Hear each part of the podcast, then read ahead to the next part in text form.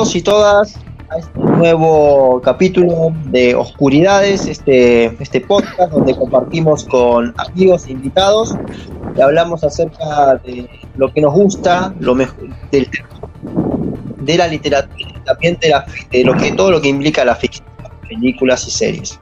El día de hoy tengo a dos amigos invitados muy buenos eh, amantes del terror, podemos decirles.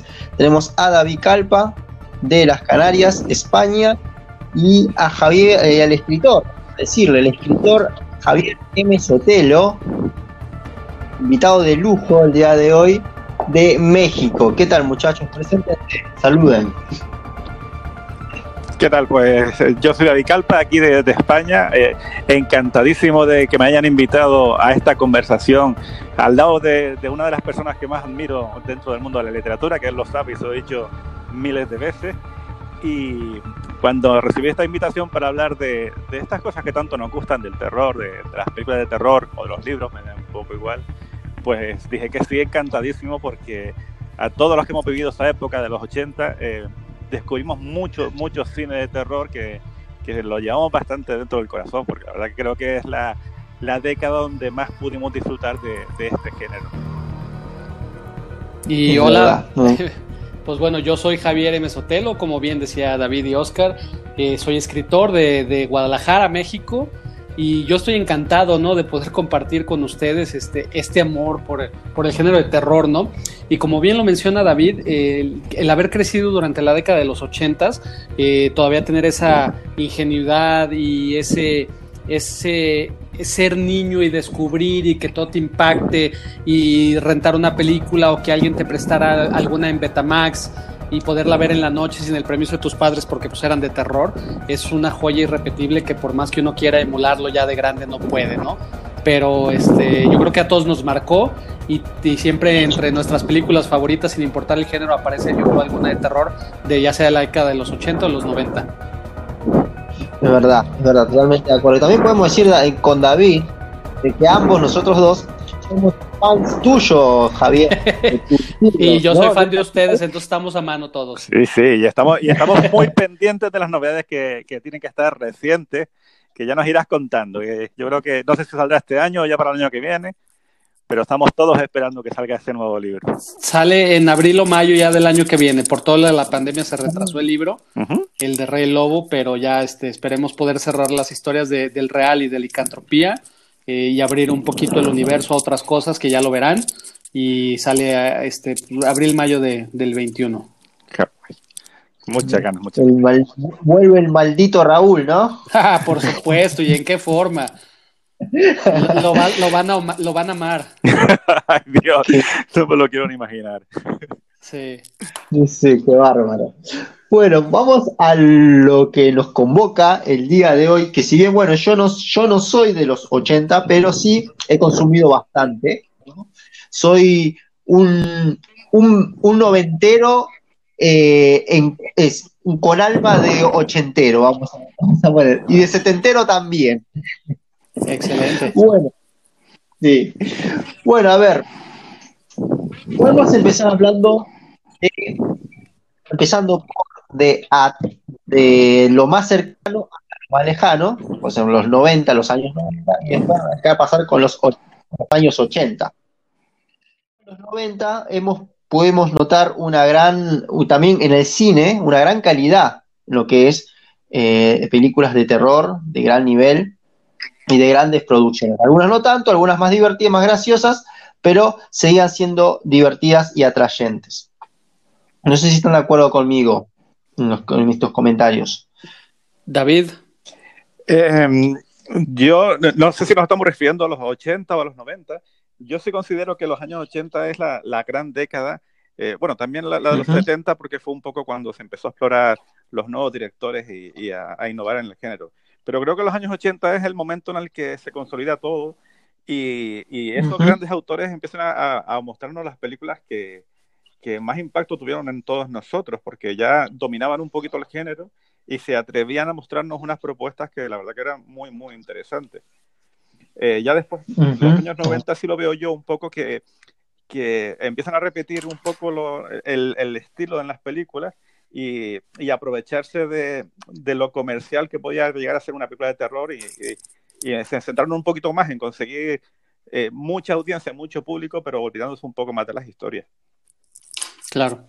Fíjate, yo ahí coincido este, con, David muchísimo y también con lo que mencionas, Oscar, pero vamos sentando un antecedente, ¿no? Eh, a finales de los 70, gracias a lo que es La Matanza de Texas, eh, Texas Chainsaw Massacre de Toby Hooper, se abre como un poquito el género entre, más bien se descubre que el cine de terror podría ser... Eh, capitalizado de una manera como cualquier otra película, ¿no? Que genera dinero y generó mucho dinero y esa línea entre falso documental y ficción abrió una nueva puerta a directoras como Wes Craven y una ola de terror que ahí coincido totalmente con David, creo que la cúspide fue de los 80, porque también, mm. porque si no es por estas películas y en específico por Halloween, no tenemos a Jason, no tenemos a Freddy, no tenemos a toda esa camada de imitaciones que salieron en los 80 y que se dieron cuenta que lo bonito del cine de terror es que con poco dinero podían lograr grandes cosas, ¿no? Eh, era por eso se le llamaba cine de género B, eh, que no coincidía como el, el, estandarte de los estudios para el verano para generar dinero. Y también coincido en que a mediados de los 90 hubo un declive en el que empezaron a, acabarse las ideas, que creo que, que Scream fue la última película que salió en 1996 que marcó y refrescó un poco lo que, lo que había dejado de hacer a principios de la década. Es verdad, muy, muy cierto.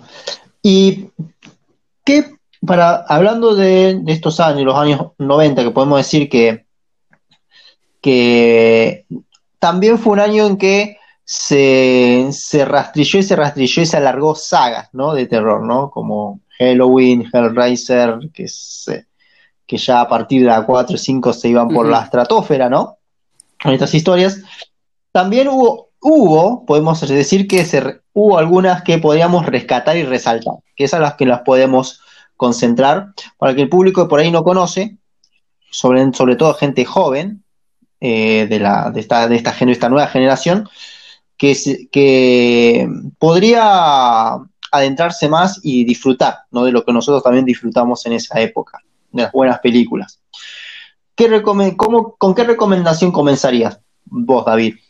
También coincido, como dice Xavier, con, la evolución que tiene Wes Craven cuando decide darle una, una vuelta de tuerca creando la, la, saga de Scream, donde volvemos a ver que, presentaba unas historias bastante frescas y sobre todo con la complicidad con, el, con el propio espectador, sabiendo que ya era un consumidor habitual del de, cine de género y lo que hizo fue crearnos una historia en la que se aprovechaba de, esa complicidad para, crear nuevos temores, con un comienzo que es absolutamente delirante cuando empieza a hablar de la saga de Viernes 13 acerca de quién es el, asesino de esa saga, que la verdad que es una, secuencia muy, muy impactante. Pero si me tengo que quedar con una película de los 90, eh, me tendría que ir casi al año 99, que es cuando aparece en acción eh, Shamarayan con el sexto sentido, que es cuando ya vuelvo otra vez a cambiar todo el género y, hacer unas propuestas mucho más frescas. Claro.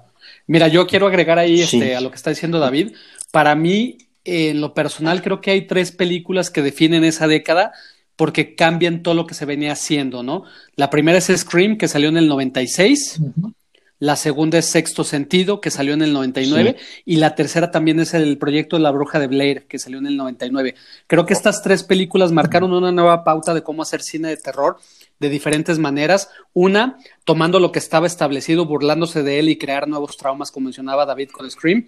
El proyecto de la bruja de Blair, de redescubrir esa esencia del falso documental como lo había manejado la matanza de Texas.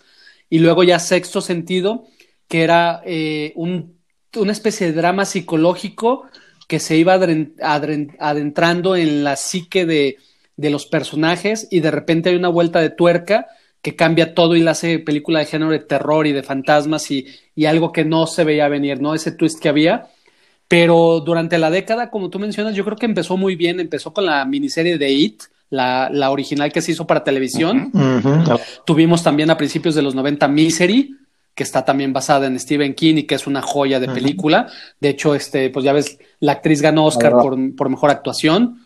Eh, salió de Japón, que creo que fue cuando empezó a haber esa invasión, este, gracias al Aro, a Ringu, Y, bueno, películas que a mí me, gustaron y me llamaron la atención, que creo que Halloween trataron de revivirla con H20, que fue el regreso de Jamie Lee Curtis, que funcionó hasta cierto punto y dejó muchas carencias en otros, pero yo destacaría también ese cine de terror de gran presupuesto que se puede encontrar en dos películas específicas. La primera es Drácula, de Bram Stoker, o sea, de Francis Ford Coppola, basada en la novela de Bram Stoker, que fue una película de estudio que le metió muchísimo dinero para hacer una historia de terror y que creo que tiene unos puntos altísimos en cuestión de, cómo evolucionaron los sets y cómo plantearon esta historia que, decían no tiene por qué ser barata, ¿no? Se puede presentar de una manera elegante y bien contada.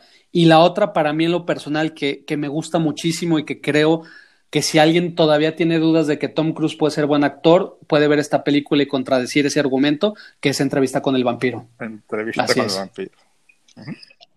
Y también estaba por aquella época, aunque no sé si ya entramos en los 2000, la, de, la que hizo Kenneth Branagh, la, de Frankenstein, aprovechando el, el, impulso que había dado la, la película de Coppola. Pues sí, de Mary Shelley, así es. Pero, pero coincido que, que es un poquito inferior a, a las dos que nombres, la verdad. A mí me gusta mucho la entrevista con el vampiro. Ahora, Perdón, nada más como para mencionar, este, ya ves que, digo, yo menciono favoritas y te puedo decir de esa época que está Scream, y no sé si quieres que les cuente rápidamente la anécdota de por qué a mí me llamaba mucho la atención y me enojaba que mucha gente decía, es que Scream no da miedo, Scream te hace reír. Yo fui a ver esa película a un cine que era un teatro viejo, que estaba ya por cerrar, la fui a ver con un amigo y solo había tres personas más en el cine, y como que logramos esa conexión con la película y nos fuimos involucrando y cada vez nos hacemos más pequeños sobre la silla y para el final yo ya tenía el respaldo que cubría completamente lo que era mi nuca y la cabeza, no del miedo que tenía de estar solo en una sala viendo lo que estaba viendo. Y por ejemplo, por el otro lado, el proyecto de la Bruja de Blair no funcionó conmigo, aunque fue muy exitosa eh, a nivel internacional, a mí no me generó nada de miedo. Claro, yo creo, que ahí lo que comentas tienes mucha razón, eh, que porque empieza a haber mucho éxito con las películas de terror y la gente va en masa a verlas a las pantallas de cine. Y generalmente en las pantallas de cine la gente lo que va es a divertirse, a, estar con, a buscar su pareja, a echarse unas risas y, se olvida un poco de la esencia de lo que es la película de terror. Con lo cual eh, empieza a acudir mucha chavalería a ver una película y, a olvidarse de que lo que está viendo es un producto de terror. Con lo cual la experiencia no es, no es la misma verla, rodeada de gente que lo que quiere es mm, asustarse, pegar un grito en un momento dado y demás, a, a verla absolutamente eh, a solas. Creo que por eso disfrutamos tanto del cine de los 80, porque lo veíamos en casa, eh, lo sacábamos de los videoclubs y, y lo veíamos a oscuras y, y nos impactaba muchísimo, muchísimo. Totalmente de acuerdo. A mí sí que me gustó mucho el proyecto de la Bruja de Blair, aunque cuando llegó aquí a España ya se sabía el truco, uh -huh. porque, porque si se acuerdan perfectamente, tú, eh, se había generado una leyenda a través de internet acerca de la, de la verosimilitud de la película y de que los hechos que nos estaban narrando eran reales. Sí. Con lo cual, imagino que, que en, en, el mercado estadounidense pudo haber sido de las cosas más aterradoras que, que, existieron, aunque cuando tú estás viendo la película no estás viendo nada del otro mundo, pero sí la sensación está muy conseguida. Claro, al verlo sabiendo que, que al final pues era pues, un truco publicitario, pues creo que pierde el impacto claro, que, que, que fue lo que me pasó a mí. Uh -huh. Uh -huh. Claro, y en esa época tampoco estaba, insistía mucho internet, muchas filtraciones, entonces se podía mentir tranquilamente, ¿no? Engañar al público tranquilamente, los, autores, los actores todos callados, nada se iba a filtrar.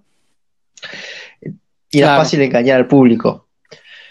Eh, yo creo que iba más por ahí. Lo mismo pasó creo que con la con la re, re, con el reestreno del Exorcista, donde me acuerdo que, el, que, se, cuando se hizo el reestreno con algunas escenas. y unas escenas nuevas, ¿sí? Eh, que se hizo una propaganda parecida, una falsa publicidad diciendo de que durante, esa, esa, durante el rodaje pasaron cosas extrañas, que, que, que, ah, que, las, cosas sí, como para asustar al público. Sí, sí, sí. Y entonces, claro, el público iba a ver la película con mayor miedo, con más interés, porque, bueno, no había manera de, de comprobar si era cierto o falso lo que decían, y, era, y en ese tiempo cualquier cosa yo creo que cualquier cosa nos creíamos. Totalmente. Y otra cosa, fíjate, interesante de, de, los 90 fue que fue la década en la que murieron las franquicias de terror. O sea, fue en la década en la que Jason, Freddy, este, uh -huh. eh, Michael Myers, todos tuvieron sus peores entregas ya. ¿no? Y como que las franquicias desaparecieron, salieron nuevas, que en este caso fue la de Laro, fue Scream, este, eh, algunas otras, no recuerdo en esto, digo, eh, ya las del conjuro salieron un poco más para, para estas fechas, para el 2000, pero eh, fue, una, fue muy marcado que todo lo que había sido exitoso en los 80 aquí moría, ¿no? Y se genera como una nueva especie de terror en el que era más consciente, el en el que el público ya debía de saber las reglas y debía saber cómo funcionaba el universo, cosa que no pasaba en la década de los 80. Claro.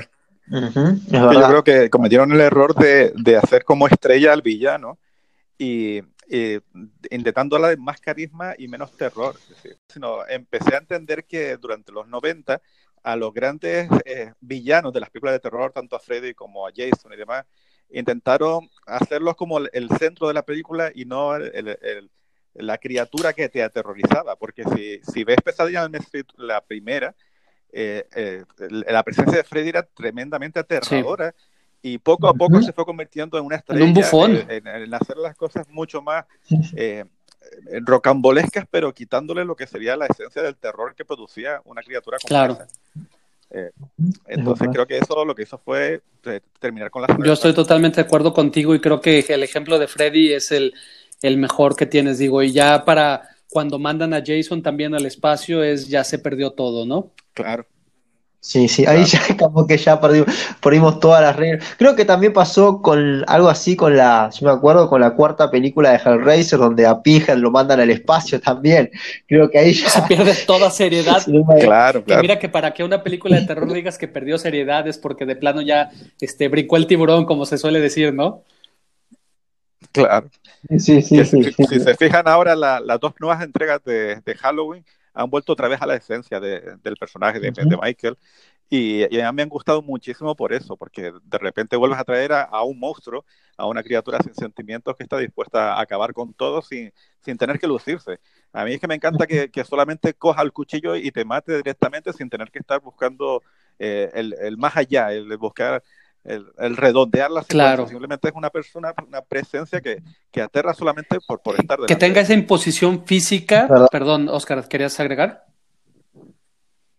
No, ah, no, no, iba a decir, digo, agregando lo que dice David, a mí también este Halloween es de mis películas favoritas y la secuela que sacaron hace dos años, directa, es me encanta. Y que tengas un villano que imponga físicamente y del cual no conozcas nada y no sepas cómo funciona y por qué hace lo que hace, lo hace más inquietante a que te lo expliquen, ¿no? Sí, sí.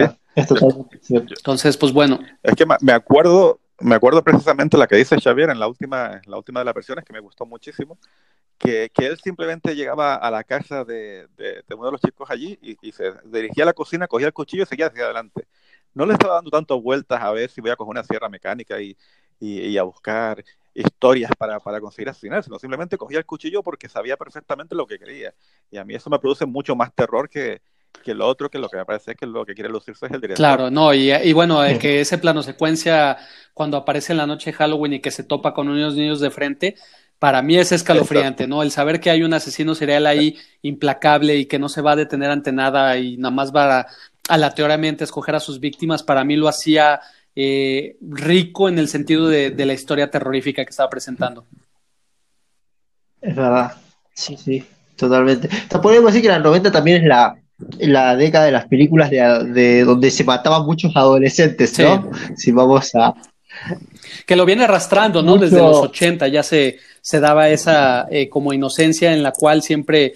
Eh, pues se, plantearon las reglas, ¿no? De la gente que es este virgen va a sobrevivir hasta el final, los que tienen sexo, sexo premarital eh, son los que mueren, ¿no? Los, este, los que toman, los que usan drogas, ¿no? Era como, como un castigar eh, moralmente a las personas que hacen algo indebido, ¿no? Claro, es verdad. Me parece que sí, como que estaba ese, ese estereotipo típico de la época, ¿no? Pero a mí eh, en, en, esa época lo que sí me daba la sensación es que se buscaba más la estética, incluso en la fotografía de la película.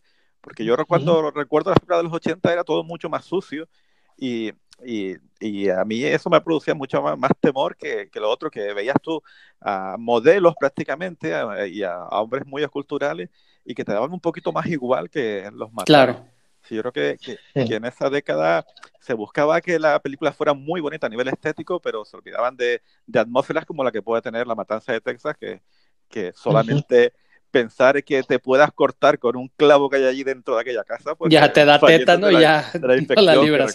Sí, sí. Este, fíjate que lo que mencionas es, es bien interesante. Cabe mencionar que pues seguía siendo cine, ¿no? La estética de cómo producían y cómo fotografiaban influía todavía en cómo se presentaban las cosas, pero, pero sí es cierto, hay, había algo de, de, ver esas imágenes que no eran completamente del todo pulcras, que se veían como, como crudas, como eh, falta de producción, por decirlo de alguna manera, pero al mismo tiempo le daba como un mayor realismo, era lo que a mí, por lo personal, no sé si les pasaba a ustedes cuando veían independientemente de, la década, pero que te taparas y, y, dijeras, me tapo con dos dedos un ojo, pero dejo entreabierta la mano para con el otro alcanzar a ver, aunque me estremezca lo que estoy viendo, ¿no?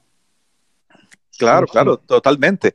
Es que eh, yo ahora mismo te puedo nombrar eh, a cualquier asesinato que haya cometido Michael Myers de la, de la última secuela y no vas a saber, no lo vas a recordar, pero sin embargo, sin nombrarte absolutamente nada, sé que te acuerdas perfectamente de la primera muerte que causa el Leatherface en la matanza de Ah, claro. Lo, crudo que resulta, eh, esa aparición repentina. Y el portazo. Y, y no sé Exacto, el portazo era una cosa que, que, yo hasta ese momento no había visto y que, y que no puedo olvidar. Es decir, el impacto que te produce una secuencia como esa. Eh, y lo más impresionante es que la matanza de Texas es cero goro. O sea, uno podría creer que, que, es la, la, el rey de las películas gore y no muestra nada. Todo está hecho fuera de cámara y nomás el tipo de encuadres y el, el, sonido y cómo lo presentan hace que tu imaginación rellene todos los espacios de la forma adecuada y es una película que, se, que te perturba y se queda contigo durante días. Claro, aquel momento de, de, la, de la cena con la familia intentando que el abuelo regrese un poco a sus orígenes, que me parece algo eh, que sin mostrar absolutamente nada de sangre es de las cosas más aterradoras que he visto yo. Claro. Pero coincido contigo, David, esa, esa parte, o sea, yo tardé 21 eh, años de mi vida en poder ver la, la, masacre de Texas eh, y cuando la vi no podía creer lo que estaba viendo y no podía creer cómo se te, se te mete debajo de la piel y te va infectando de una manera que toma posesión de ti y dices, Dios mío, ¿qué acabo de ver? O sea, y, y no es por grotesco, no es por nada, es por esa experiencia visceral que crea dentro de ti que no sabes describir, pero que, que se queda ahí y necesitas días para diluirla y, y deshacerte de ella. Es maravillosa. Y no sé si, si, yo me imagino que allá en México o en Argentina eh, las películas las pueden ver en versión original, subtitulada. Aquí es bastante más complicado y salvo cuando tengas el, el DVD y puedas eh, eh, intentar cambiarlo el audio y demás, no lo has visto, pero creo que La Matanza de Texas es una película que gana muchísimo más viendo la mm. versión original, viendo esos gritos de esa mujer que, que se te clavan ahí en la mente. Y de Sally, ¿no? sí, yo, yo creo que tienes toda la razón. Yo soy partidario, unos de ustedes, igual ahorita comentan Oscar y David. Yo siempre que puedo, sea el idioma que sea, veo idioma original con subtítulos en español. Sí, totalmente de acuerdo. también, también creo que es fundamental y sobre todo en películas de terror donde es tan importante la... Sí, sí, claro. No sé si se acuerdan ustedes, pues yo hace, hace algunos años vi una película europea, ¿no? Europea no era, también de los nueve, creo que del año 93 o 92 por ahí, se llama eh, Tu madre se ha comido a mi perro, algo como Brian no, a mí yo no me... Es, es neozelandesa. Holandesa, ¿es? Mira, neozelandesa. No, neozelandesa. Nueva Zelanda. Sí, sí, me acuerdo, esa parecía, como yo cuando vi la foto, la temática parecía muy bizarra, las cosas que pasaban eran muy, pero lo que es la narrativa me pareció muy, muy interesante lo que hacían estos, estos europeos. No sé si coinciden.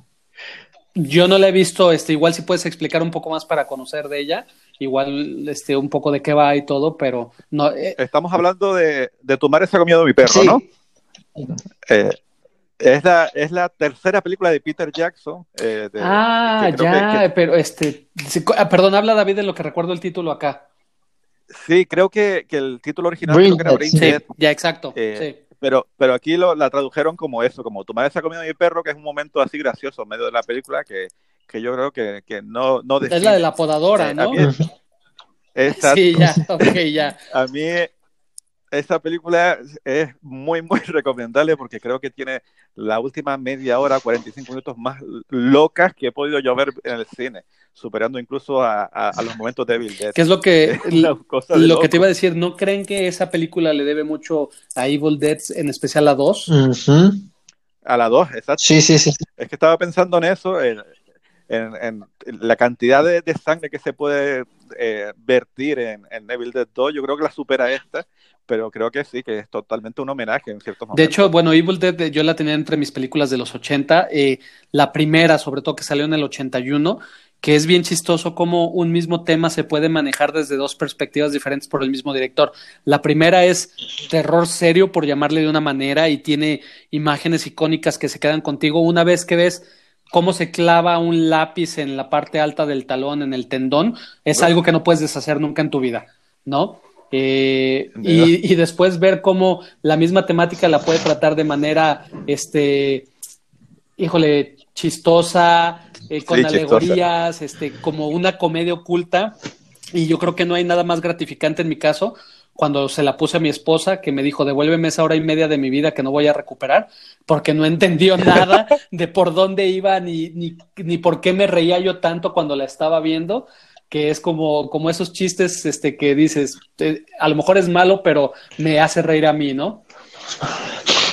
Sí, sí, sí. Y, y, y encima eh, Sam Raimi decidió rizar un poco el rizo con la tercera, con el ejército de las tinieblas, cuando ya abandonó por completo lo que sería el terror y decidió hacer una película casi una slapstick por, por con esas criaturas tan fantásticas. Sí, de fantasía, ¿no? La verdad que yo creo que la dos es la más equilibrada de todas, pero, pero bueno, yo por supuesto, me decanto por la primera, por, por esa seriedad y por esas criaturas tan inolvidables. es verdad. ¿Tú, Oscar, sí las has visto, las de Evil Dead o el despertar sí, del diablo? Sí, sí, sí, sí, claro, sí, sí, sí. Soy muy, ah, soy muy fanático de Ash, es más, tengo una maqueta de, del Necronomicon de esa película, de la primera. Bueno, sí, de, ah, pues qué tonto, claro, el Necronomicon lo tienes diario en tus videos, qué tonto. Sí, sí, sí, sí, Por supuesto. Por supuesto. Sí, sí, me encanta, me encanta, soy muy fan. Yo creo que ya podemos empezar a hablar acerca de nuestro, ya, ya estamos hablando, ¿no? Pero podemos empezar a hablar ya de la mejor época, para mí, por decirlo así, del que es el terror. Del terror sin censura, podemos decirle, terror sin, sin, sin límites, ¿no?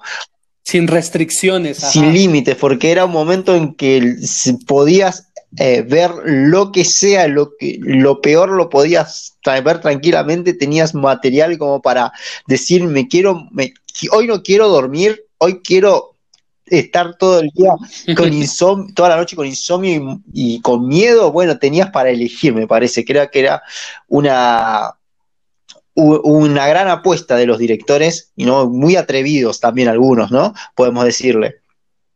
Mira, de hecho la década empieza muy potente con El Resplandor, ¿no? Con The Shining de Kubrick, que fue directamente en 1980.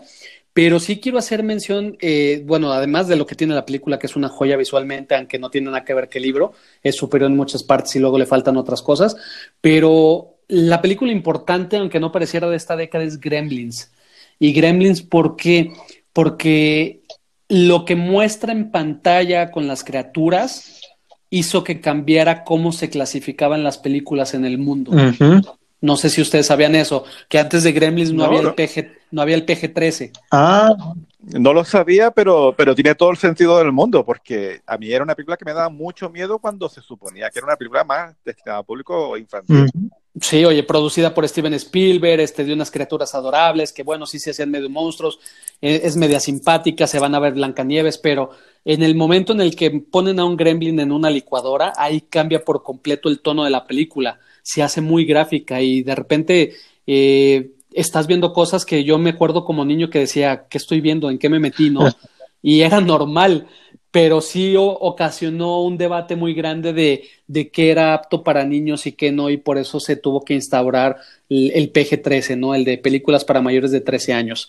Entonces, eh, perdón, David.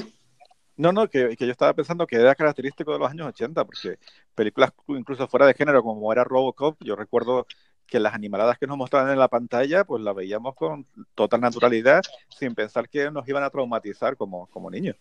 Es verdad, No, y este, y, y como dice este Oscar, yo creo que en esta década eh, vamos a poder mencionar todas películas que nos encantan sin estar repitiendo.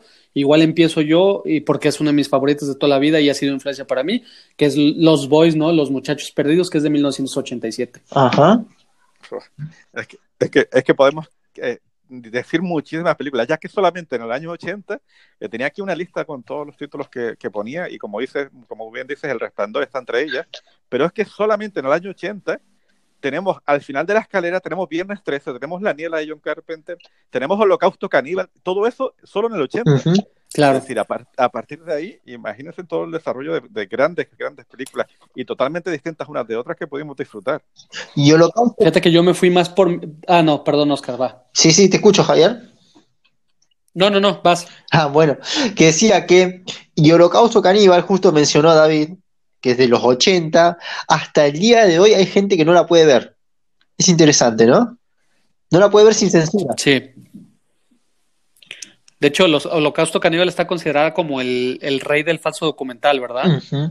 Claro, lo mismo que estábamos hablando antes de, de la película del proyecto de Adolf Hitler es exactamente la misma sensación que tuvimos con Holocausto Caníbal en su momento, el, el considerar que era una película verídica y, y, no pues un juego que tenían los directores eh, intentando eh, engañar al espectador. Y la Digo, que... para, lo, para los que no conocen, David, este, igual est estaría interesante mencionar que el director fue enjuiciado porque creían que la película era real y tuvo que reproducir algunos de los efectos como eh, la empalada y, y, este impalación, se me fue la palabra, este, y otros trucos que hicieron en pantalla porque no creían que era truco, creían que lo había hecho de verdad y que habían desaparecido a sus actores. Es que era tremenda. Y después, cuando ves la película, tampoco es que sea especialmente eh, disfrutable, pero, pero claro, la sensación de lo que, que estaba viendo era real eh, una sensación inolvidable. Sí, sí, sí, sí, totalmente, totalmente. Después por ahí empezaron, otra también me acuerdo, así, de ese, casi de ese estilo, no sé si se acuerdan, Basket Case, también. muy, muy, muy graciosa. Sí, sí, muy. La, la, verdad que es, es, una de las características de los años 80, que podías hacer películas muy extrañas y que sin embargo funcionaban en, en, en el público porque tenían ese carisma de, de, en este caso, una criatura muy, muy surrealista que salía del brazo de aquel hombre y la verdad que tienen, tienen encanto todas estas películas. No, y el Toxic Avenger y todos los personajes que salieron este, eh, durante la década fue una, una época dorada en cuestión de creatividad, ¿no? De que podías combinar diferentes géneros, diferentes formas de narrar la historia, eh, ser serio, ser comedia y todo en una misma cinta, ¿no? Eh, eso era pues algo inaudito y que solamente las películas de terror se podían dar el lujo de hacerlo de esa manera. Uh -huh. Claro, yo estaba, estaba mirando aquí en, en, la lista, en el 81 tenemos un hombre lobo americano en Londres, que es una película fundamental que, que todo el mundo tendría que ver en algún momento porque incluso 30 años más tarde los efectos especiales siguen teniendo mucha vigencia. Pero me estaba acordando a, a raíz de lo que estaba diciendo Xavier, que, que es el, la popularidad del género, eh, en este caso, esa transformación del hombre lobo, que creo que era eh, eh, Cliff, Cliff, Baker, ¿no? ¿Cómo se llama? Uh -huh. Rick Baker, el, el, creador de los efectos especiales, hizo el videoclip de Thriller de Michael Jackson con, con aquella transformación. Y, y, ese videoclip se puso en, en todas las televisiones del mundo que todavía tengo el trauma porque mi hermana me dijo, ven para acá para que veas esta canción y me puso aquella transformación en Hombre Lobo y no la puedo olvidar nunca. Y yo creo que, que eso mm. popularizó muchísimo el, el, género también. Fíjate que yo hice mi lista de acuerdo a ese tipo de películas, películas que tuvieron que ver algo este, que significaron para mí más que todo lo que había, sino que, que me representaron algo. Cabe mencionar que el director y los efectos, o sea, fue el mismo equipo de Hombre Lobo Americano en Londres. Sí, este, entonces John Landis fue el que dirigió el video de, de, Thriller y Baker fue el que, el que hizo los efectos. Yo voy a hacer una confesión, igual me van a desconectar en este momento y me van a matar, pero a mí no me gustó la película. No hice clic con el humor, eh, los efectos sí me parecen muy buenos, pero la película se me hace muy inconsistente en cuestión de tono y personalidad y se me hace muy como antipática, casi como era John Landis, ¿no? Uh -huh. es, que, es, que, aquí siempre hay que elegir si eres del equipo Aullidos o del equipo Un Hombre Lobo Americano en Londres. Claro. Yo, por ejemplo, sí. sí soy de Un Hombre Lobo Americano en Londres porque, claro, es la película que ves y la que, la que se te queda marcada. Y ya no solo por el Hombre Lobo, que la transformación es inolvidable, sino con cada vez que eh, hacía acto de presencia a su amigo que poco a poco se iba descomponiendo. Uh -huh. Y con ese tono un poco de humor que yo, cuando la veía haciendo un chaval no, no pillaba el humor, pillaba el miedo que me estaba dando lo que estaba viendo. Claro. Sí, sí. No, yo, yo la vi también este, hace muchos años y, y, recientemente otra vez y sigo sin entender el humor, o sea, que presenta John Landis. Igual es un problema mío, pero yo no, no comparto con eso. Y como anécdota también, no sé si sabían que este, Baker empezó haciendo los efectos de, de aullido, de The Howling. Y cuando le habló John Landis y le dijo, oye, ¿cómo que estás haciendo una película de Hombre Lobo si sabes que, que íbamos a hacer una tú y yo juntos y, y, me lo habías prometido y trabajaste tantos años y ya por fin me autorizaron y tengo el dinero? Este, abandona aquel proyecto y fue tanta la presión que le hizo que se la tuvo que, que dejar a su protegido y la única ventaja es que el Baker siempre había querido que fueran bípedos y John Landis quería que fuera cuadrúpedo. Claro. Ajá, interesante. En, interesante. En ese sentido, yo siempre he considerado que el hombre lobo tiene que ser bípedo. Yo también, si no, no tiene caso. Hombre lobo. Si no es un, si no es un lobo gigante, simplemente. Eh, si no es un perro en esteroides como Crepúsculo. claro, totalmente. Y, y, creo que podemos decir, en, en, esa época, como que fue la época también de las criaturas, ¿no? Porque en muchas películas había como eran criaturas, a diferencia de ahora, que ahora es como la mayoría de las películas de terror de ahora es todo naturales. La mayoría son todos entes sobrenaturales sacado de por donde sea, ¿no? Una sombrita abajo en la cama es un ente, todo es un ente. Y en esa época, todo es un ente, todo, todo, ruiditos, esas cosas. Y en esa época había muchos de criaturas, de todo, de todo tipo. La imaginación de los directores me parecía. Y, y por ejemplo, desde John Romero, desde John Romero haciendo cine B, te hacían criaturas, uh -huh. monstruos como quería, ¿no? En, yo me acuerdo. La mosca. La mosca. Estaba ahí, en, empezó, que si vamos más para adelante, la mitad de la década, tenemos empezaron lo que son las adaptaciones de Stephen King, ¿no? Que empezaron a. Claro. A tener más, más furor, como. Que estamos, estamos hablando de Christine, Cuyo, uh -huh. este. Star, Star, Star, ¿cómo? Firestarter. Es, ah, Firestarter. Ah, no, no, no, a ver, ya. Sí, ¿verdad? Sí. Uh -huh, sí, también. Eh, Ojo, en el 83 pusieron la zona muerta, Christine, uh -huh. eh, la de Cuyo también, no, no, no recuerdo. Estaban sí. los chicos del maíz también en el 84. Los chicos del Maximum Overdrive, que fue incluso la que dirigió Stephen King, que es malísima. Esa es, esa es, la película de la que hay que hablar. Maximum Overdrive. Sí, sí. Bueno, Los chicos del maíz también me pareció una película bastante bizarra, sobre todo el final pero Máximo Overdrive se lleva todos los premios, me parece. ¿Sí, vamos? Bueno, bueno. Yo tuve la suerte, porque creo que es una suerte, de, de, verla de adulto, bueno, de adulto, no, me miento, de verla no hace mucho, porque yo en su momento, eso que no, no conectas con la película y no la alquilé en el videoclub, pero la pude ver ahora. y la pude ver con unas cuantas cervezas en casa y con mi pareja. Y, y la disfrutaste. creo que es maravillosa, maravillosa.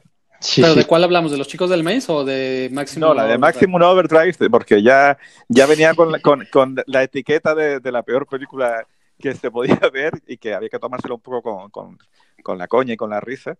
Y mm. se disfrutan muchísimo cuando ya sabes exactamente lo que vas a ver. Sí, sí, sí. Mm. sí, sí, sí. Yo no tuve esa fortuna. Ibas con expectativas a ver esa, una película de Stephen King, dijiste. eh, pues no fue tan este, verla, porque me tocó verla en televisión, pero pues siempre Stephen King y, y, te digo, luego ves La Zona Muerte y la miniserie que hubo y todo, y pues había cosas muy rescatables, ¿no? Y luego estaba It y todo, y pues ya en el videoclub de repente dices, pues vamos viendo todo lo que hay de Stephen King adaptado. Y oh, no. es tremenda. Sí, sí, sí. sí, sí. Eh, no me olvido más la muerte de, del, de, de, la expendedora de latitas que le empieza a disparar latitas al hombre en la, en la parte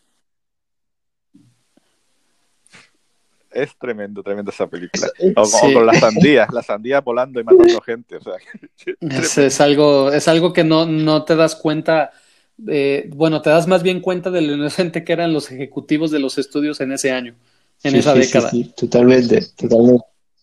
Que autor, o sea, cómo autorizan algo así, ¿no? Y, y lo más chistoso es que podías tener, eh, no sé, pues la palabra que es churros, este, eh, películas tan absurdas y de repente podías tener otras como La Serpiente y el Arcoiris, que también eran películas que te volcaban y te, te hacían temblar y te hacían tener pesadillas, ¿no? Y cubrirte con la sábana hasta la cabeza porque durabas tres días pensando en ellas cada vez que sí, apagaban sí, sí, el luz. totalmente. A mí, a mí principalmente. Sí, No, yo creo mucho, que, Javier. Te digo, David. no, lo que, lo que está diciendo Javier, yo creo que se, se diferenciaba muchísimo de aquellas películas en las que un poco retomaba el cine de terror de los años 70, donde era mucho más serio, centrados en la historia, en lo que nos estaban contando, y otras que eran puras bizarradas, que, que eran pur- simplemente diversión por el, Claro. por el terror. Pero, vamos, no tenían nada que Como ver una Show. con la otra. Con las de autocinemas, como películas de autocinemas, Ujú. claro. Sí, sí, sí. Yo me acuerdo de una película también, bueno, en que después pues, fue saga, que a mí, me, si bien es muy bizarra, a mí me daba miedo de chico, me daba mucho miedo, a veces no la podía terminar de ver, que eran Critters. Ah. Critters, vos ves, la, la trama siempre es muy, es una bizarreada, unos, unos bichos que caen del espacio, empiezan a matar un pueblo, pero a mí, esa sensación de que sean bichos, y que yo siempre le te- y a mí los bichos son uno de mis terrores, porque yo le tengo miedo a los bichos, le vengo hasta los ratones, Mm. ver esa, a veces no las podía terminar de ver, no las podía terminar de ver. Sí, sí, sí, sí, creo que Claro, Pero ese- el primero que el- los dientes que tenían los critters pues eran bastante característicos y, y aquellas púas que lanzaban. Pero creo que todo eso fue, empezaron a salir a raíz del éxito de los Gremlins, empezaron a, a- a salir muchísimas películas del mismo estilo. Estaban los, los critters, estaban los ghoulies. Eh, Leprechaun también, ¿no? ¿Cuál? Leprechaun, la del el duende verde. el ajá. Exacto. Y, Este, y siempre se aprovechaban de a ver quién ponía la criatura un poco más, más tremenda para, para hacer la diversión. Pero, pero a mí de, me gustaban mucho, me gustaban mucho los critters, me parecía algo Ah, sí. muy divertido. de menos tenían como más personalidad, ¿no? No eran tan blandos como, como últimamente en las películas de terror, que sí siento que les falta imaginación en algunas cosas. Pero la película, las, la- las series de los ochentas, perdón, los films de los ochentas, de menos tenían personalidad, ¿no? Podía ser la película muy barata, costar dos, dos dólares, pero tenía cierta personalidad sí. siempre. Y, y también es cierto, o ya aquí son cuestiones de gusto, pero creo que vivimos la época dorada de, de lo que sería la creación de efectos especiales, olvidándose de lo que vino después, que eran los efectos digitales, en donde yo creo que lo, lo, lo creíble que era una secuencia hecha con un muñeco, pero bien iluminado y, y todo discos y demás. eh, vamos a poner el caso de La Cosa de John Carpenter. Comparamos esa edición de La Cosa de Carpenter con la, la nueva que se hizo, que ya era con efectos digitales, y creo Es que el impacto no es el mismo. Eh, No, se nota es como más falso. Como dicen, como dicen ahora los directores, ¿no? Que los mejores efectos son los que son una combinación de los dos. Claro. Que todavía Ahora, incluso. Han encontrado ese equilibrio y, y por fin, Sí. porque yo siempre recordaré la- las últimas transformaciones en Hombre Lobo y parecía que disfrutaban. Y para mí un Hombre Lobo es una criatura que sufre a la Claro, hora de, de- es doloroso. de destrozar el cuerpo. a la- Que fíjate que eso es algo que yo no hice en Lobos, no expliqué nada de la naturaleza de los lobos, pero acá en Rey Lobo, como está la primera transformación de Raúl y de esta Paola, pues ahí sí me di rienda suelta en cómo se siente una transformación de hombre lobo. No, no digas eso. No, no, no, dije nada, eterno, nomás fue algo, ¿eh? es algo que, que, que estás de acuerdo que sabías que iba a venir, ¿no? Ay, sí. Pero, pero ahora, ahora hasta abril tengo que esperar con eso. Tienes que mandarme manuscritos digitales. Yo me callo. Claro. No me lo puedo creer. Eh, cambiemos de Es tema, Yo creo que lo que luego tenía que ser dolor. Es Claro, decir, nadie puede disfrutar de, de- de esa transformación. Que, que creo que es lo que más me gusta de un hombre americano en Londres, que se veía que el hombre sufriendo, totalmente. su cuerpo se iba eh, abriendo por todos lados y, y- y el- y con aquel calor, aquel sufrimiento que tenía. Es que la- las últimas transformaciones que he vivido en el cine, pues, pues era directamente en dos segundos. Son como Transformers. Sí, sí. Ajá, de y ya es hombre lobo. Exacto. Y a voluntad. Exactamente. ¿Verdad? Bueno, eso no tengo problemas, ¿eh? luego ya veré que ya, ya hablaremos. Pero bueno, eh, pasémonos a Chucky, ¿no? De 1988, que también nos dio otro icono y, y otro buen emblema de lo que es el cine de terror. Sí, totalmente, totalmente. Sí, sí, yo creo que ahí empieza lo que es el miedo a los muñecos, ¿no?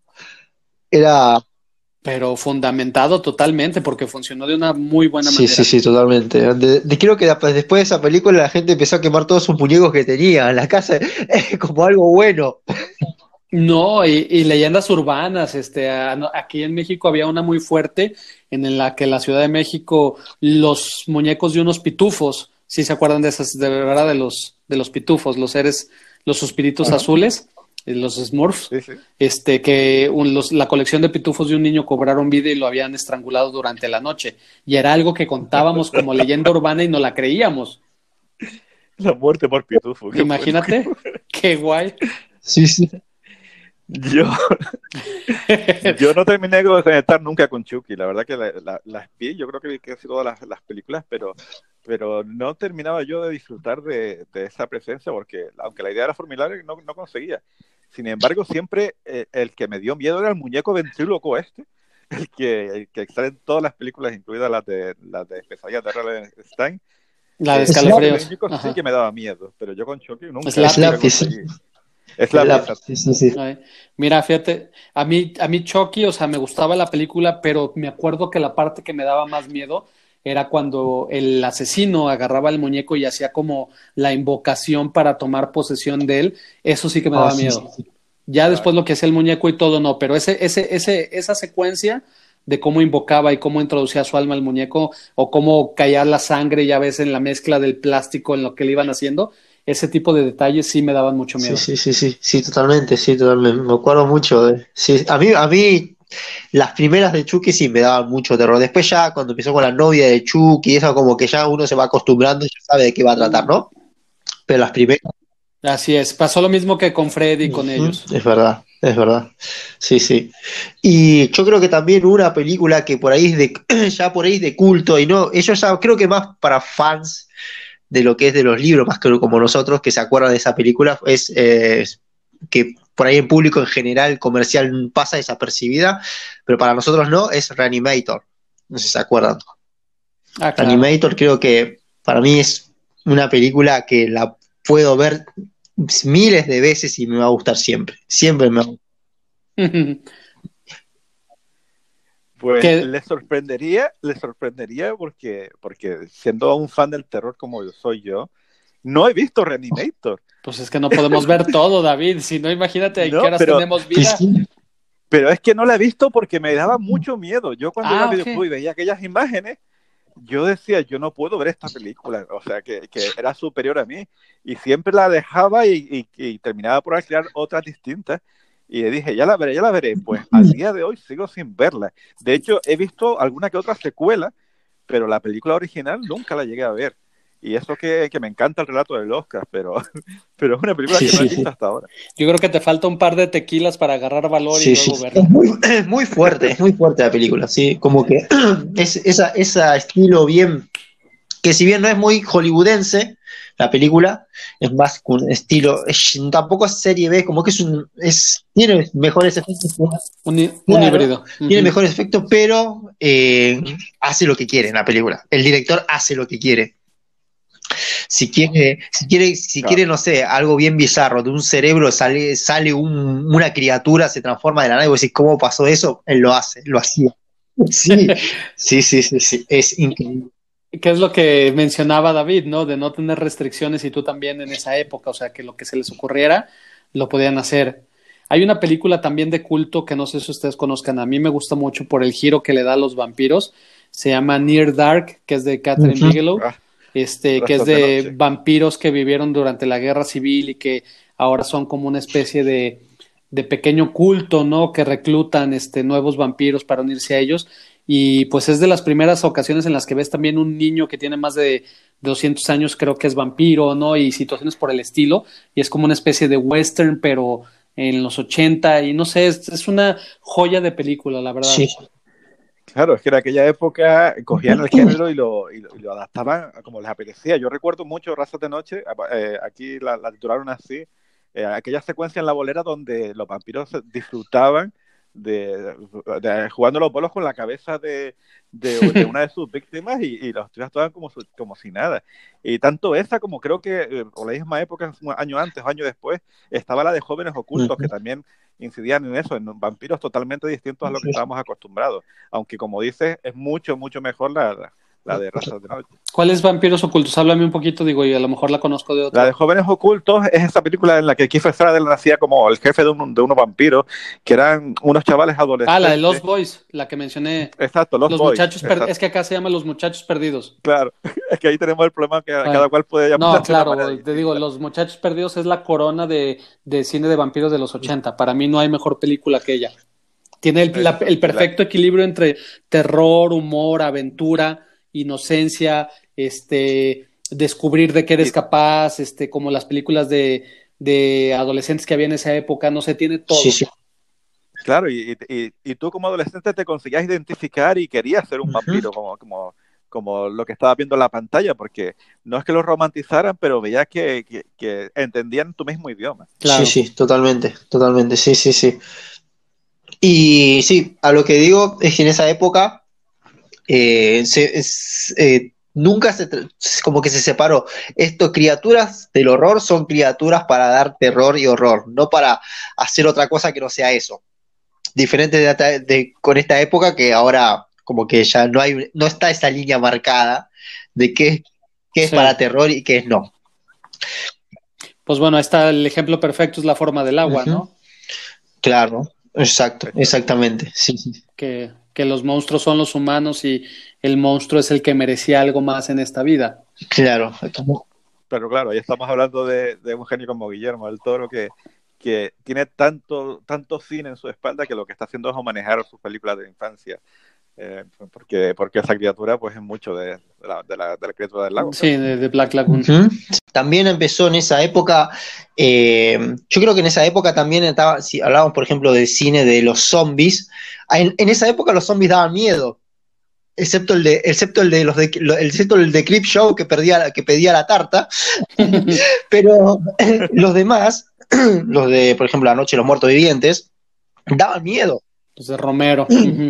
que creo que fue en los 80 cuando salió ya la tercera, ¿no? La de Día de los Muertos. Claro. Yo creo que en los 80 es el del Día de los Muertos. Y, cualquiera que haya visto esa película no puede olvidar esa imagen final, eh, que a mí me causó tantos traumas. Eh, ya no sé si se podía hacer un spoiler de una película de los 80, pero, ese esa, muerte que tan gráfica, eh, yo la recuerdo con tanto detalle que, nunca había tenido tantas pesadillas viendo la, la, voracidad que puedan tener unas criaturas como son los muertos.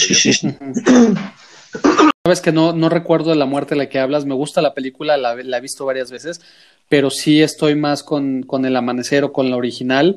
Este, tengo más cosas grabadas de ellas que, de, que la del Día de los Muertos. Sí, eh, digamos que el, el, claro, es que sería un spoiler. Pero bueno, el villano él tiene su merecido justo al final con, con Bob, ¿no? Cuando aparece nuestro zombie domesticado, pues le da un poco eh, su merecido y a partir de ahí aparecen los muertos para, para hacer lo que hacen los muertos vivientes. Creo que ya, sí. ¿Sabes también que es interesante de la década que empezó a haber una, una mezcla de géneros, sobre todo en cuestión de acción-terror, ¿no? Que apareció este Depredador en el 87 y Aliens en el 86, un año antes. Y creo que esas dos películas este, lograron sacar provecho de lo que era una criatura fantástica que te pudiera generar pánico, y dentro de un género como de, terror-acción, ¿no? Sí, sí. Eh, verlo a Schwarzenegger peleando con un depredador ya sabes, era eh, era como eh, y vos decís, Schwarzenegger no va a poder, este, con este no va a poder. Uno decía por dentro, con este puede con todas, pero con este no le va a poder.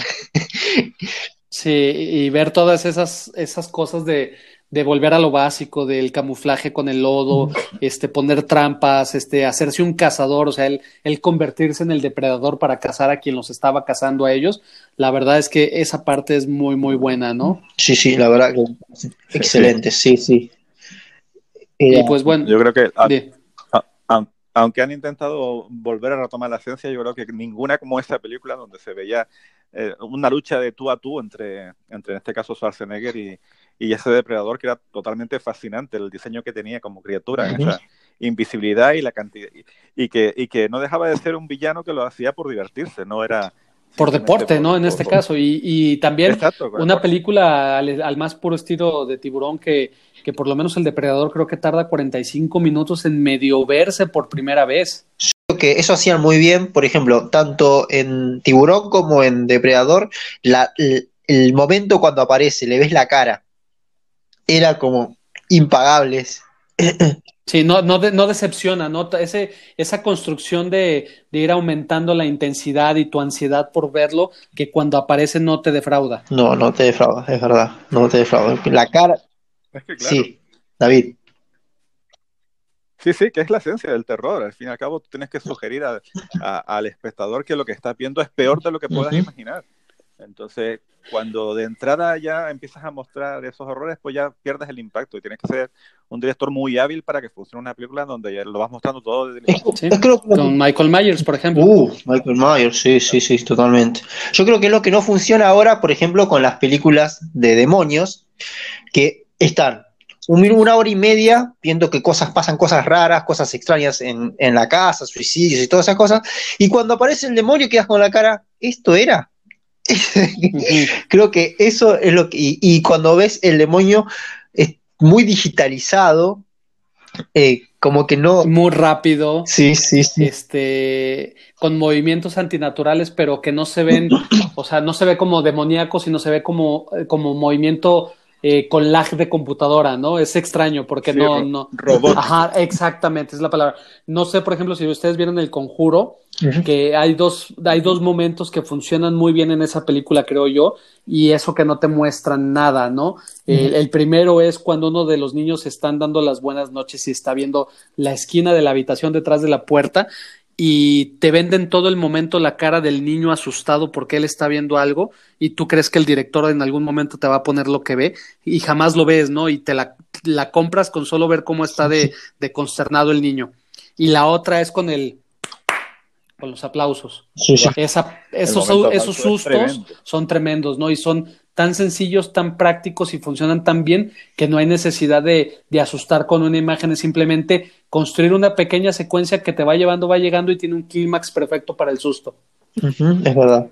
Claro, yo creo que, que yo creo que eh, el espectador, eh, sobre todo en los años 90, llegó a acostumbrarse a las películas de terror y, y, ya sabía perfectamente en qué momento iba a aparecer la criatura o cómo iba a actuar. Y se perdió la, la sensación esa de, de, de, incertidumbre ante lo que estabas viendo que por suerte ahora en esta década ha vuelto otra vez a recuperarse con, muchas películas como, como la de Hereditary, como It Follows, como todo este tipo de películas donde han vuelto otra vez a, a, causar terror sin saber exactamente lo que estaba viendo. En romper el ritmo establecido, ¿no, David? Creo que antes era como una melodía que era tun, tun, tun, susto, tun, tun, tun, susto, tun, tun. Y estas películas, sobre todo, yo creo que la que mencionas de It Follows, que aquí se llama Está detrás de ti, es muy buena en cómo maneja esa ansiedad y esa persecución y el que realmente el monstruo no es un monstruo fijo, sino es cualquier cosa que tú le tengas miedo, este, para mí es de las mejores películas de terror que ha salido en la última década, ¿no? Claro, es que es muy, muy Halloween en ese aspecto, en el que tú sabes perfectamente que la criatura se está acercando porque la ves a lo lejos, aunque no sepas qué es, porque, porque las premisas que, que tiene esta película son las de presentarte a algo totalmente desconocido, pero que sabes que puede hacer daño. Y encima te va sorprendiendo poco a poco, porque si recuerdas, eh, la mayor parte de la película tú piensas que puede estar en la cabeza de, de nuestra protagonista lo que está pasando, hasta que hay un momento dado, en, cuando están en, la alberca, creo que están en una playa o algo así. Ah, sí, no, en la, en la cabaña. Hay algo físico. Exacto, hay, hay un momento físico donde el resto de la gente también lo ve. Y claro, en, en, a mí se me, se me, ponían los pelos de punta al ver esa criatura que no tenías ni idea de lo que, lo que estaban mostrándote, pero que era totalmente... Y lo venden súper bien, que creo que es el momento cuando la jala del cabello y que ellos ven nada más cómo se levanta el cabello y la empiezan a arrastrar por el, por el piso, por la arena. Ese momento es, es muy, muy, muy perturbador, vamos, me encantó. Es verdad, es verdad. Ahora como que se está poniendo más se está volviendo ¿no? a, lo que al, miedo y no por ahí no simplemente a, hacer ruidos ruidos extraños y así es por, porque antes como que en, años atrás después del 2000 como que te daba más miedo un portazo que la aparición de la criatura. Sí, el gato que brincaba siempre, ¿no? El, el famoso jump scare. Sí. Es que ahora hay una- la productora esta 24 es la que está apostando muy fuerte por, e- por ese tipo de terror. Sí. Y casi todas las películas que están haciendo, pues, pues a mí me, me encantan porque, eh, aunque entiendo que a la juventud, a la gente de ahora, eh, consideran que no son películas que den tanto miedo, eh, ahí tenemos la polémica con la, la película de La Bruja. Yo creo que esta es una película perfecta de Sí. terror porque capta otra vez la esencia de... No de- la he de- de- visto. desconcierto. No, no, No, te- ya por sé. supuesto que no te pienso hacer ningún No, no, tipo no, de no por el spoiler. o sea, de que son de esas cosas que platican y me da vergüenza decir que no la he visto. No sé si me Ah, explico. bueno, pues ya, la- ya lo verás en su Sí. momento.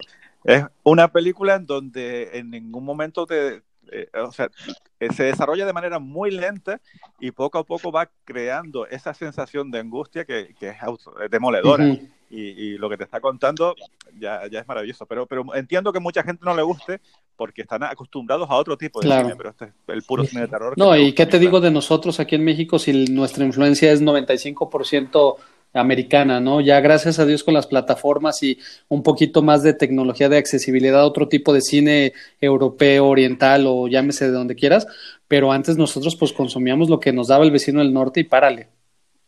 Y sí, y- Claro, hasta que aparece Guillermo del Toro y, y- y la lía parda con, con, con sus películas, Claro. claro, por fin. y es que no que, había- que no se dice mucho, pero, pero eh, Mimic, cuando Guillermo del Todo decide eh, matar a un niño, eh, spoiler, spoiler Mm. alert, eso no, no, la gente no estaba acostumbrada a ver una secuencia como No. esa. y no, no, no, Que de es hecho es lo que plantea muy bien Halloween la nueva, que en el momento en el que Michael mata a un niño, te das cuenta de que todo está en el aire y lo hace también muy bien eh, este, John Krasinski en un lugar en silencio. Es verdad. Eh, exacto. Sí, sí, y también O, o, o Stephen King eh, con su comienzo. Sí. claro, sí, o de- de- la película, la, la escena esta de, de It, la parte 2, que si bien no me parece, coincido, no sé si coincido con ustedes, pero siempre digo que no me pareció tan buena como la primera parte, pero la escena en los espejos, cuando está el niño y aparece It, al final, dice, no, lo va, no se lo va, vos decís, no se lo va a comer, no se lo va a comer, y se lo come, tremendo mordiscón en la cabeza y le arranca la cabeza al nene. Creo que eso era Es que- inesperado. es, es que hay ciertos escritores que no les importa cargarse a los personajes. Ay, ya me voy, gracias, fue un placer estar con ustedes. Es necesario a veces para tener al lector enganchado y entretenido y que no sepa qué va a pasar, pero Pero claro, lo que, lo, lo que hemos hablado muchas veces, a mí si me, si me haces esa propuesta en donde en ningún momento sé eh, si eh, ese personaje que a ti te gusta va a sobrevivir o no, el miedo es mucho más real, porque si, si sabes que va el personaje principal se va a convertir en superhéroe, pues ya pierde un poco de Exactamente. historia. Sí, sí, sí, sí. coincido, coincido y me reservo y me apego a la quinta porque todo lo que diga podrá ser spoiler de mis nuevas novelas. Calla, calla. Estaba, estaba pensando ahora mismo y retomando un poco el tema del cine y el, el cine latinoamericano, que una de las películas de terror que más me han gustado últimamente es, es Ar- Argentina, si no me equivoco, que es la de Aterrado. Ah, aterrado. Sí, No sí, sí, si la- la vi. No. Es que yo la vi aquí un poco sin tener bastantes, eh, no, no sabía de qué iba, y, y ese momento, eh, cadáver del niño sentado en una silla, Sí. me parece que es algo tremendo, tremendo eh, y, y- y- y to- completamente aterrador. Sí, me No, pareció. yo- perdón, de, de Oscar. No, sí, sí, ¿qué ibas a decir? No, es Eh, que te iba a decir eso, yo no la he visto, no he tenido la fortuna de verla, pero lo que menciona David es muy importante. Yo todavía disfruto muchísimo una película de cualquier género cuando me puedo sentar a verla y no sé nada de ella. Ajá, es verdad. Pues no te la pierdas, yo creo que la vi en Netflix. Aquí, ¿Cómo- cómo la- dices que se llama? Netflix. Aterrados. Tiene un, nombre así. Sí, Primero tiene unos primeros tres minutos que son demoledores, que ya lo, ya lo irás viendo, pero sobre todo esa, esa presencia. Es, es el- un niño que fallece y de repente aparece en, en la- su propia casa, allí sentado, después de haber estado enterrado, y no se mueve, simplemente es la presencia de ese niño allí en medio, eh, la conversación de los actores a su alrededor, y tú no puedes dejar de mirar a ese niño porque te da la sensación de que se va a mover. Y no lo y- hace. Y, y se apaga la luz y de repente, o sea, es, muy, muy Sí, aterrador. sí, sí. Eso, eso lo decía Hitchcock y es muy cierto que te tensa más estar esperando que algo suceda y que no suceda a que veas que suceda. Y también, eh, no se abusó, yo creo que también en los 80, si bien había muchas criaturas, no se abusó como ahora del, de por ahí del cine, del, cine de demonismo, de satanismo. Hoy día, creo que a partir del 2000 para acá, está lleno de películas con, eh, con de, satan, de, demonios. Y en los 80, yo estaba viendo, no hay muchas, por ejemplo, Postergay, Hellraiser, pero no hay una gran caudal de películas de demonismo que te hacían que, saturar el, el, subgénero, ¿no? De los entes. Totalmente de acuerdo. Y hoy, y hoy está... Ahí, sí. No, hay alguna que otra que a mí por lo menos están dentro de mis favoritas, eh, pero estamos hablando de cine italiano. Eh, yo sé que, la película en sí como calidad no tiene mucho, pero eh, el Lamberto Bava, si no me equivoco, se llamaba Lamberto Bava el director, hizo una que se llamaba Demons, que tenía, tenía dos partes, que estaba dentro de un cine donde lo que estaba ocurriendo dentro del cine ocurría después detrás de la pantalla y, y las criaturas aquellas demoníacas a mí siempre me impactaban muchísimo, muchísimo. Y me parece una de las películas más aterradoras que se hicieron en los años 80. Yo no he tenido la fortuna de verla, pero como menciona Oscar, estoy de acuerdo en que eh, eh, era otro tipo de, villano o de antagonista el que se buscaba en esa década. Eh, las cosas demoníacas, aunque sí existían, pues bueno, ya lo mencionaste, ¿no? El exorcista, este, también está por ahí, ay, la semilla, del, diablo. y Rosemary's Baby también, digo, va por ahí, pero... Eh, eso fue más como del 2000, incluso 2010, 2005 para acá, que fue cuando se buscó suplir a, todos esos iconos que las generaciones ya decían es que ya no da miedo Freddy, ya no da miedo Jason, ¿qué vamos a hacer? ¿Qué vamos a sacar? Pues tratan de buscar algo que no se puede entender y no se puede explicar, que a lo mejor puede todavía tocar cierta fibra en el interior de las personas y poderles provocar miedo, que fue como el ocultismo, el sanatismo, este demonios, este posesiones, etcétera, etcétera. Sí, sí, y cosas, tramas muy bizarras, yo creo, como por ejemplo, o sea, eh, ¿cómo hacemos para que aparezca un demonio en una casa? Bueno, se pongan a jugar inocentemente a la Ouija. Año 2010, los pibes todavía, los chicos, y no saben lo que es una Ouija. Me está Yo vos miras la película y dices, ¿cómo no van a saber lo que es una Ouija? Que es peligroso. Y te, lo quieren vender como que están haciendo algo inocente y de uy, no me di cuenta, salió un demonio. Creo que ya no sí, creo que eso en los 80 funcionaba tal vez, pero hoy día ya no. No, ya la cantidad de acceso a información y todo cambió las reglas de, todo. De hecho, ¿cuál fue? Verónica, ¿no, David? La que salió de España, que, este, que supuestamente está basada en un suceso registrado por la policía que de actividad como paranormal, ¿no? De, de una muerte a través de haber jugado con Ouija, ¿no? Exacto. la, la, película de Verónica no sé cómo puede haber funcionado fuera aquí de España, pero aquí sí fue un caso muy conocido que, estuvo por todos lados en la televisión allí en los años 80 y que, y que, claro, como tenía que ver con la Ouija, tenía que ver con posesiones y con este tipo de historia, pues, pues todos nosotros fuimos a verla con la sensación de ver algo que era, que, era Con el morbo de... O que, por lo menos, claro, que por lo menos eh, eh, hay atestados policiales que, que, identifican que todo lo que pasó allí es real. Claro está que ahí entra la sugestión de, de quien escribió ese tipo de atestados y demás, y la película pues claro, a nosotros sí nos aterró bastante, pero no sé cómo funciona. Eh, funciona, eh, la película funciona bien. Yo, la bueno, no sé si Oscar ya la vio, pero yo la disfruté, eh, mi mujer también, y sí tiene momentos como, como perturbadores, pero eh, la resolución y otras cosas sí deja, a nosotros es como, bueno, te deja mucho que desear y luego ya que te ponen que, que estaba registrado por la policía y todo te cambia un poco la, la percepción, ¿no? Claro. Y después es que ahí, ahí hay un, momento muy de nostalgia de, aquella época de los años 80 en España, que si veías tú, pues, pues aquella presencia de, la heroína en las calles, como, como el comportamiento con la, música, o sea, estaba muy bien recreado toda aquella época y a nosotros por lo menos no, a mí me encantó. Muy buena la banda sonora de esa película también. Pues desde el silencio. sí, sí, muy buena, muy buena. El, el, como el acompañamiento.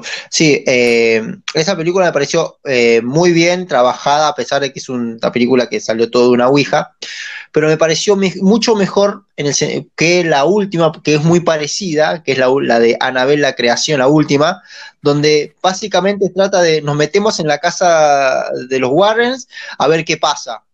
¿Y qué va a pasar si te metes en la casa de los Warren a jugar con los objetos? No, bueno.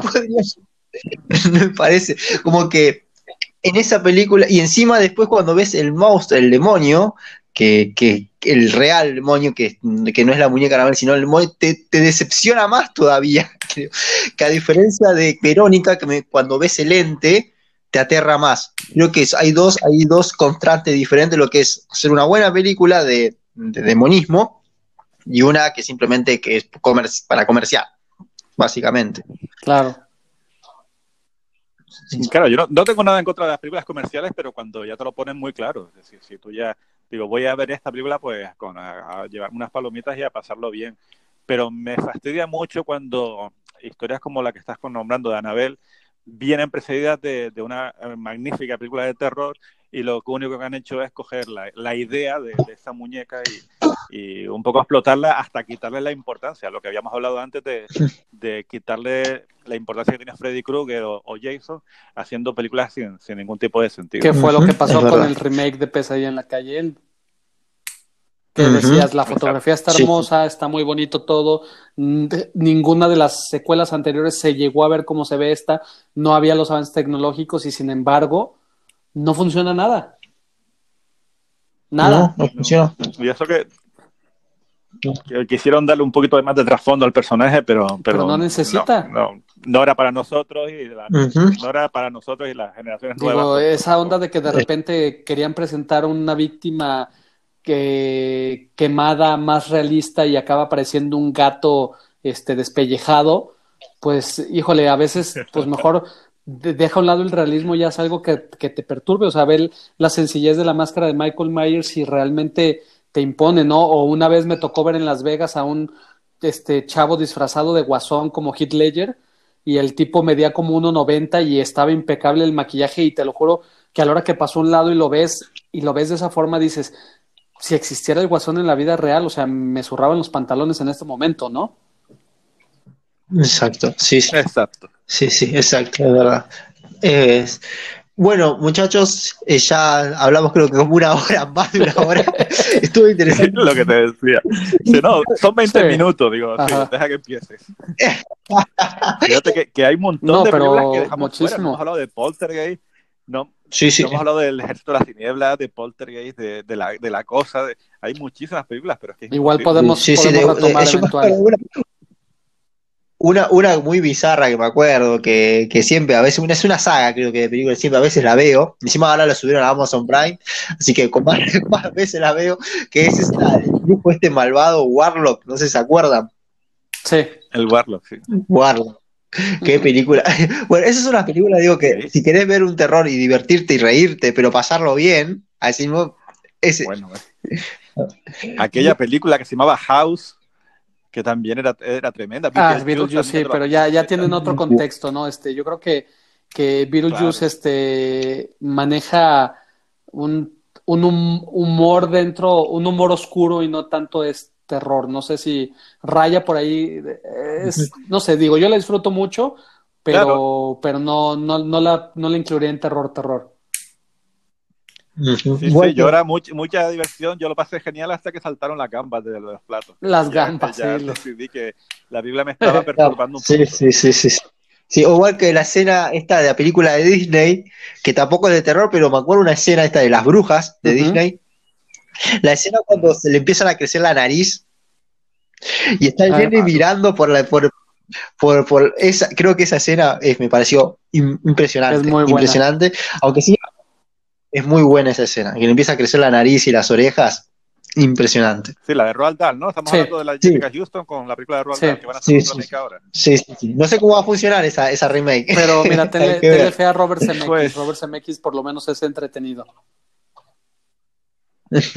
Yo lo que he visto yo siempre siempre pienso que, que, son películas que de vez en cuando está bien revisionar porque a mí me parece que es una de las novelas más interesantes que hay para el público infantil y, claro y por qué hasta no, no verla y ya tomar conclusiones es verdad. Bueno, muchachos, fue muy bueno esta charla con ustedes. La verdad me encantó, lo pasé muy bien. No sé cómo lo pasaron sí, ustedes. Excelentísimo, yo feliz de. Me pude haber aventado otras cuatro horas. Claro, estamos hablando lo de siempre. Habíamos hablado que íbamos a estar unos 20 minutos, 30 minutos y, y podemos estar aquí hasta las tantas hablando de, de todo lo que dejamos atrás. Bueno, David, te agradezco todo porque, bueno, eh, sobre todo porque, bueno, sos el que está trasnochando, por decirlo así. Está... Muchísimo. Nosotros estamos... He dormido tres horas en, las últimas 24 horas. Pues bueno, mira, vete a descansar, te agradecemos el, el esfuerzo. Y ¿por qué no te despides regalándonos todas tus redes sociales y tus, tus datos para que la gente te pueda seguir, ¿no? Pues yo, como ya saben, pues me he dedicado un poco a, hacer montajes fotográficos un poquito divertidos en, gafas y ojeras en, Instagram, donde me dedico a hablar siempre de libros de terror, donde pude conocer a personas como Xavier Sotelo o como, como Oski en este caso. Y también eh, ya empecé a hacer vídeos en YouTube, que parece que, que está funcionando un poco la idea, también con el mismo nombre, con gafas y ojeras, y me pueden encontrar allí en cualquier momento. Buenísimo. Y Javier, puedes decir, contarnos de vos, de tu, cómo la gente te puede encontrar y tus libros, que, cómo te pueden pues leer. Miren, yo soy Javier M. Sotelo, Javier con X, por eso David me dice Javier, él pronuncia bien como debe de ser allá en España, digo, acá en México siempre es Javier normal. Eh, pero bueno, es Javier M. Sotelo en todas las redes sociales. Soy escritor de Guadalajara, escribo de terror, tengo dos novelas publicadas que se llaman Lobos y La última casa en la montaña, que las pueden pues, conseguir digital si son de otros lugares y no de México, porque si no, pues les sale muy caro conseguirlas y no deseo que paguen de más, pero igual échenle una ojeada, este, creo que se pueden sorprender por cómo escribo. Muchas gracias. Nosotros somos fans acérrimos junto con David de tus novelas. Gracias. Y, y, y después de las anticipos que no acabas de hacer ahora, ya, ya se nos pasa muy eterna. Pero va a valer la pena, te lo prometo. Maldita pandemia. bueno, muchachos, ha sido una, una, charla muy amena, muy divertida. Espero que anden bien y bueno, y ojalá eh, podamos hacer un nuevo encuentro en algún momento. Cuando gustes, Oski. Cuando, cuando quieras, aquí estamos para, para, divertirnos, que es lo que, lo que consiste todo. Exactamente. Bueno, hasta luego, hasta muchachos. Luego.